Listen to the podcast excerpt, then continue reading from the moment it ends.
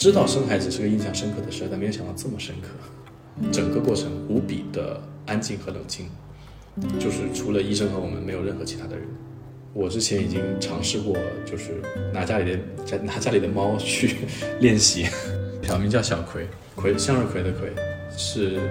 向着阳光、充满生命力的意思。因为它出生那天很有意思，它出生那天是谷雨节气，但是天气是大晴天，就是一点云也没有的大晴天。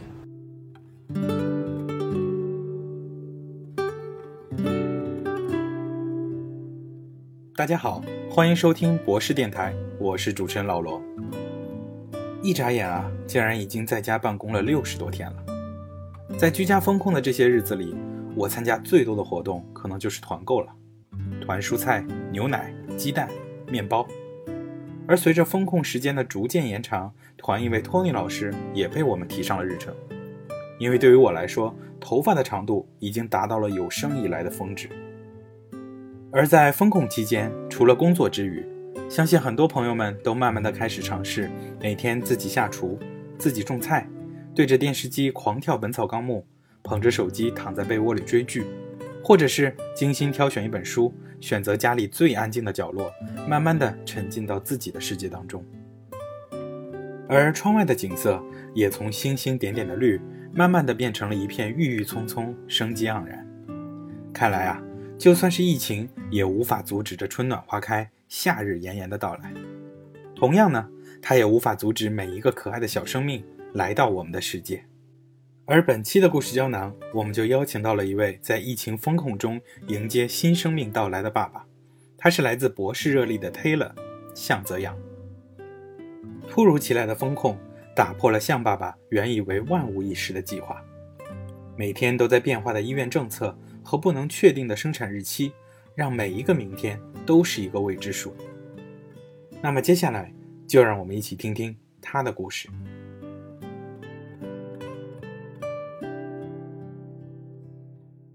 呃，我叫向泽阳，英文名是 Taylor，我是博士热力事业部的一个一名产品经理。我除了是博士的一名员工以外，同时也是一位。在疫情期间，陪着老婆从孕晚期到生产到产后进入月子中心的这么一个新手爸爸，就是我们的这个故事的故事线和上海的故事线其实是几乎重叠的。浦东和浦西都进入一个全域静态管理的状态，那我们的话就还有一个前面还有一个预告片儿，因为我们三月十二号开始，我们的。楼里就就是有了两例阳性案例，所以我们楼就是小区里我们楼就被封了。那我们真正的进入风控状态，其实从三月十十二号开始的。比较巧的就是进入到三十周以后，就想找机会把那个孕照拍一拍，就约了一个摄影师朋友一起去，呃，想做把想把这事情做了。然后本来是想说借一借这个上海这个梧桐树下的这个漂亮的街景啊，在外面拍。结果就是在我们看到天气比较好的这一天，我们被封控了。对我们发现，就是早上一觉睡醒下楼，发现门口已经封了的时候，我们朋友摄影师朋友还在赶来我们小区的路上，赶紧让他别来了，除非他想跟我们一起住十四天。在四月一日，上海浦西全域封控的前四五天，Taylor 的小区终于解封了。趁着这个空档，吸取了风控预告片带给他的经验和教训。黑了，赶紧请了半天的假，去购置了满满一车的食物和日用品。这一次，Taylor 没有按照五天的量，而是囤了整整十四天的生活物资。不出所料，然后到了四月五号的时候，并没有按期解封，但是就是我们有一个非常棒的呃小区物业以及非常棒的居委会，我们这个因为是孕妇的一个特殊情况，我们的出门没有受到任何的阻碍。进入孕晚期以后是需要每周去一趟产检的。我们也有这个开出了相应的出门单，那整个过程当中，我们的产检也没有也都没有受到影响，都是按期去了，然后也按期做了所有的检查。当然，我们也在路上感觉到，就是啊，我们我们这个就是在上海时间也不算很短了，就是但是从来没有见到过这个样子的上海，有一种在白天就是十点十一点看到了凌晨三点的上海的样子，比凌晨三点可能还要空一些吧。然后，那这个时候，其实我们的整个心态各方面都还是比较比较平稳的，直到后来过了十四天这个极限，因为这过程当中有许多邻居、同事、朋友，他们是真的按照五天的准备去做的囤物资的准备。那么过了五天以后，呃，就发现有的人开始物资不足，这个时候发现外卖叫不到，那也就只能就是大家忍一忍，或者是邻居之间匀一匀。过了十天，有些人的物资是极度的不足了，那这个时候开始，我们家里多出来的物资，甚至我们都匀了一些给邻居。对，这过程当中，我们也都有每天的新闻也都在更新，大家都在等。那么过了五号这个点之后，什么时候可以正式解封？这个消息呢，中间嗯变化了很多次。那么直到超过了十四月十四号这个节点以后，我们发现还是没有任何的变化，我们就开始有一点点焦虑了。因为孕妇的话，它在几种不同的情况下，就是生产医院啊各方面这政呃准入政策都不一样。我们选择的医院的话，它是最开始的时候，它是只要小区能放行，我们就能进进去做产检。到后来需要呃四十八小时的核酸证明才能够进去做产做做做产检，再到后来是需要二十四小时的核酸证明，这个是一个逐渐防控逐渐升级的一个过程。然后再到后来是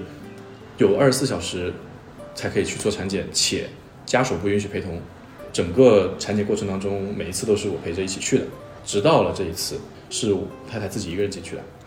所以说我们两个的心态都会有点不不一样，就不知道后面会发生什么事情。我们的医院要求的核酸证明不仅仅是要二十四或者四十八小时，还要求是必须是，呃，这个三甲医院做的核酸证明才可以。但在当时风控的这个状态下，我们去做核酸本身已经是一件不容易的事情，那就意味着我们可能需要自己。拿着出门单开车去找三甲医院，找到核酸检测点，并且去排队。在排队的过程当中，也是有一个这个暴露的风险在那边放着的。作为孕妇这个特殊人群来讲，这个时候，嗯，也是有一定的担忧的。包括我作为孕妇家属，当然最后我们的解决方案是我们的这个去做产检的医院，他们自己有一个核酸点，那么我们现在可以去，呃，选择在他们的医院做核酸，这是一个。对我们来讲比较幸运的事情，但并非每一家就是这个妇幼医医院都能够自己做核酸，所以说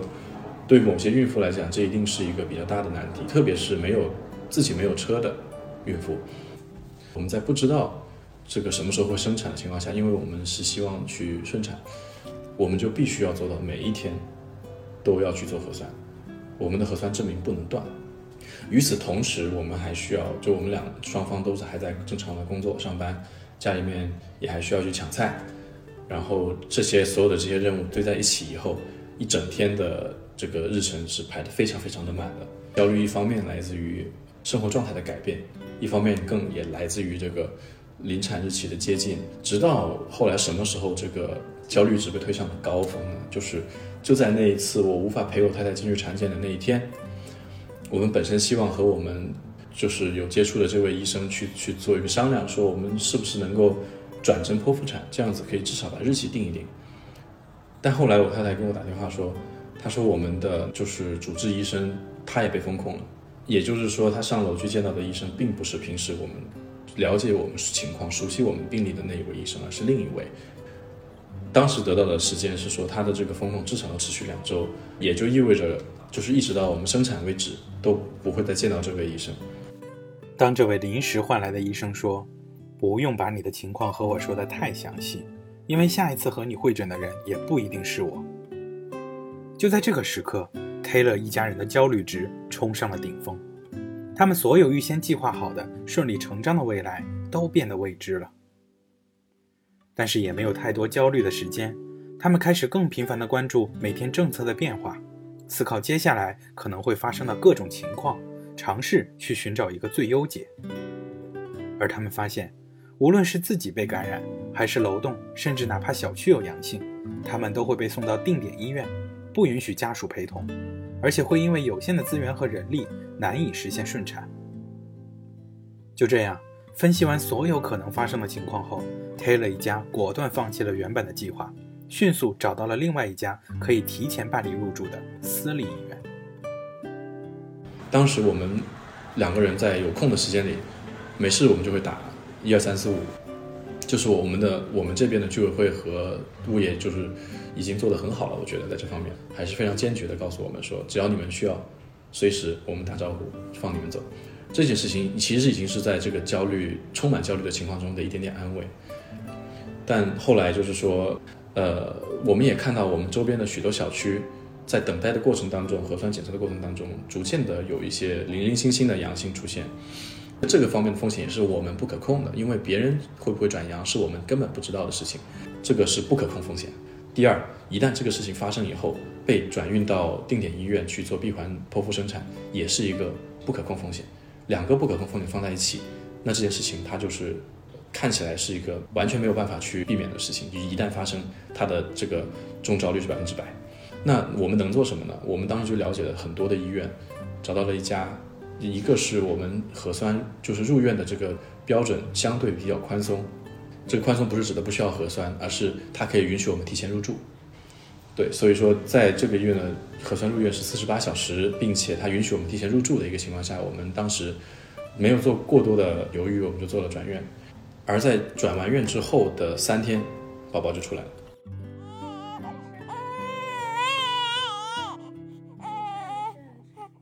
真正石头落地是我们住进待产房的那一刻，就那个画面，我可能这辈子都不会忘。就是当我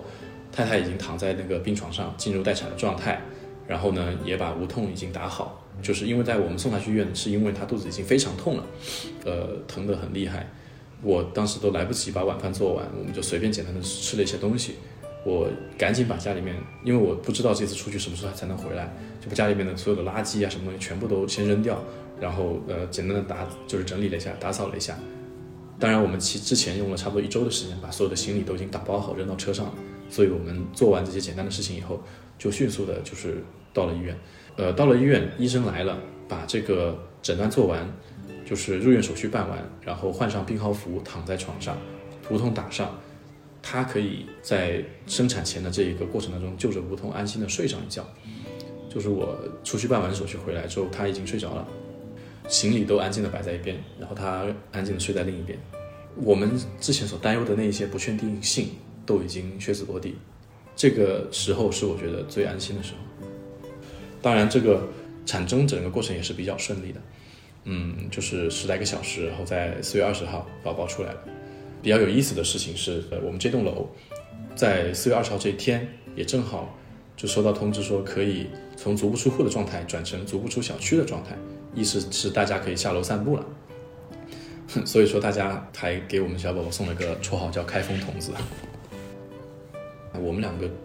处理焦虑的方式，我嘛作为一个工科生，我更多的可能想的是一个一个 solution mindset。当然后来我在朋友的提醒下，我也切换到了这个 experience mindset，就是说这个事儿不一定需要不不仅仅需要 solution，还需要 experience。光把它解决掉，还要考虑怎么把它解决掉。但我自己来讲的话，首要首当其冲的自然是我要想到解决方案。那我充当的角色就是，我也在找很多很多的朋友去咨询、去了解，并且在看到了可能的解决方案之后，非常快的做了决定。我在这件事情里面做的，应该是一方面是这个，去消灭不确定性；另一件事情就是，感觉这个回到了原始时代，就是去找吃的。我们不不光是吃的，因为其实群里面我们的楼群里面大家是知道我太太怀孕这个事情的。后来风控的程度越来越严格严峻以后，大家都会有很多人主动的来问我，就营养够不够啊？需不需要补些东西给你们啊？牛奶啊、鸡蛋呐，这些高蛋白是不是需要可以给你们一些？他们都会哪怕自己都不够了，就很感动的。这些邻居很多都是我们平时从来不认识，然后就是见见证了非常多的人性的光辉时刻。也除了这些之外，我们因为是提早了生产，并且我们小区就是其实预产是在五月四，但三月十多号我们就楼就开始封控了，所以这过程当中，我们有很多的快递啊这些东西其实并没有能够顺利送达，而且我们有些东西并没有想着要这么快买的，也正巧就是楼里面有一些其他的待产妈妈或者一些已已经刚生完娃没多久的妈妈，把他们能够给我们的东西都给我们了，包括现在小朋友用的奶瓶。对吧？我们是没有买的，没来得及买，是用的邻居的。然后有一些纸尿裤用的是邻居的，奶粉是邻居给的。呃，妈妈用到的一些东西，产后妈妈会用到的一些东西，这种呃储储奶袋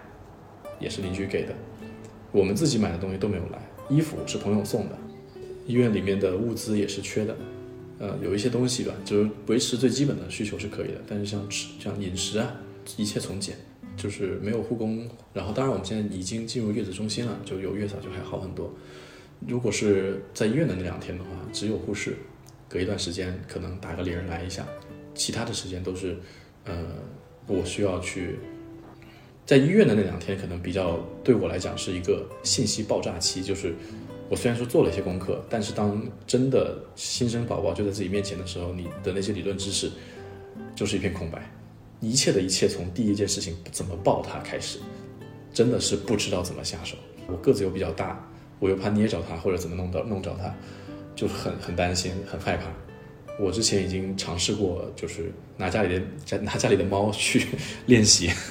怎么说呢？这是这不是一个一个月两个月的宝宝，这是个刚出生几小时的宝宝。这个概念可能我连几小时出出生几小时的奶猫我都不敢抱，不要说人类人类幼崽了。但这个时候我不去抱它，就没有别的人可以去抱它了。我要严格的就是说，按照护士交给我的时间去监测每一个小时它的状态如何，有没有排便，有没有怎么样，要去学习怎么换尿布，要去学习怎么观察新生儿的各种。呼吸是不是正常？体温是不是正常？然后，呃，晚上包括他需要吃奶了，需要吃什么东西了？他难受还是不难受？热不热？冷不冷？小宝宝的，就是特别是新生宝宝的吃奶频率，可能是一点五到两个小时要吃一次，这是二十四小时不间断的一个过程。所以说，知道了这一点，首先就知道了我们是没有办法睡超过两个小时以上的觉。这些东西其实都是，就是如潮水一般扑过来，没有先后顺序，仿佛说从小孩出生那一刻起。身份就成了一个父亲，但是你能够真正担得起父亲这个名字，还是需要很长一段时间的历程。这过程是需要花很多的时间和精力，下苦功夫。这事情一点都不比读书难，呃，容易，非常难。这有非常海量的知识，有很多的细节，所以我觉得真是不为人父母，不知父母苦啊。觉得最辛苦的还是妈妈本人，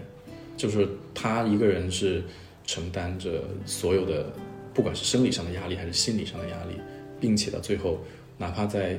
怀胎九九个多月吧，最后把生平安把宝宝生出来，耗尽所有力气之后，没有多长的休息时间，要迅速进入一个喂奶的状态。所以说，真正的说十月怀胎，妈妈很辛苦，这里边只讲了十个月，但她其实没有算到，就是怀孕前的这个备孕期间，你是需要有很长一段时间的身体调养，这前面至少再给他算三个月。加上产后五个月的恢复期，那就是这就是十八个月了。所以说这是最基本的，怀胎十月其实要求的是十八个月的付出，而且这个过程是不间断的。就像刚刚说的，一生完，你刚刚从十个月的大肚子状态中解脱出来，你立即就要开始哺乳，但是你身旁就躺着一个在哭的小宝宝，你没有办法。而且这件事情可能每一个父母亲都经历过，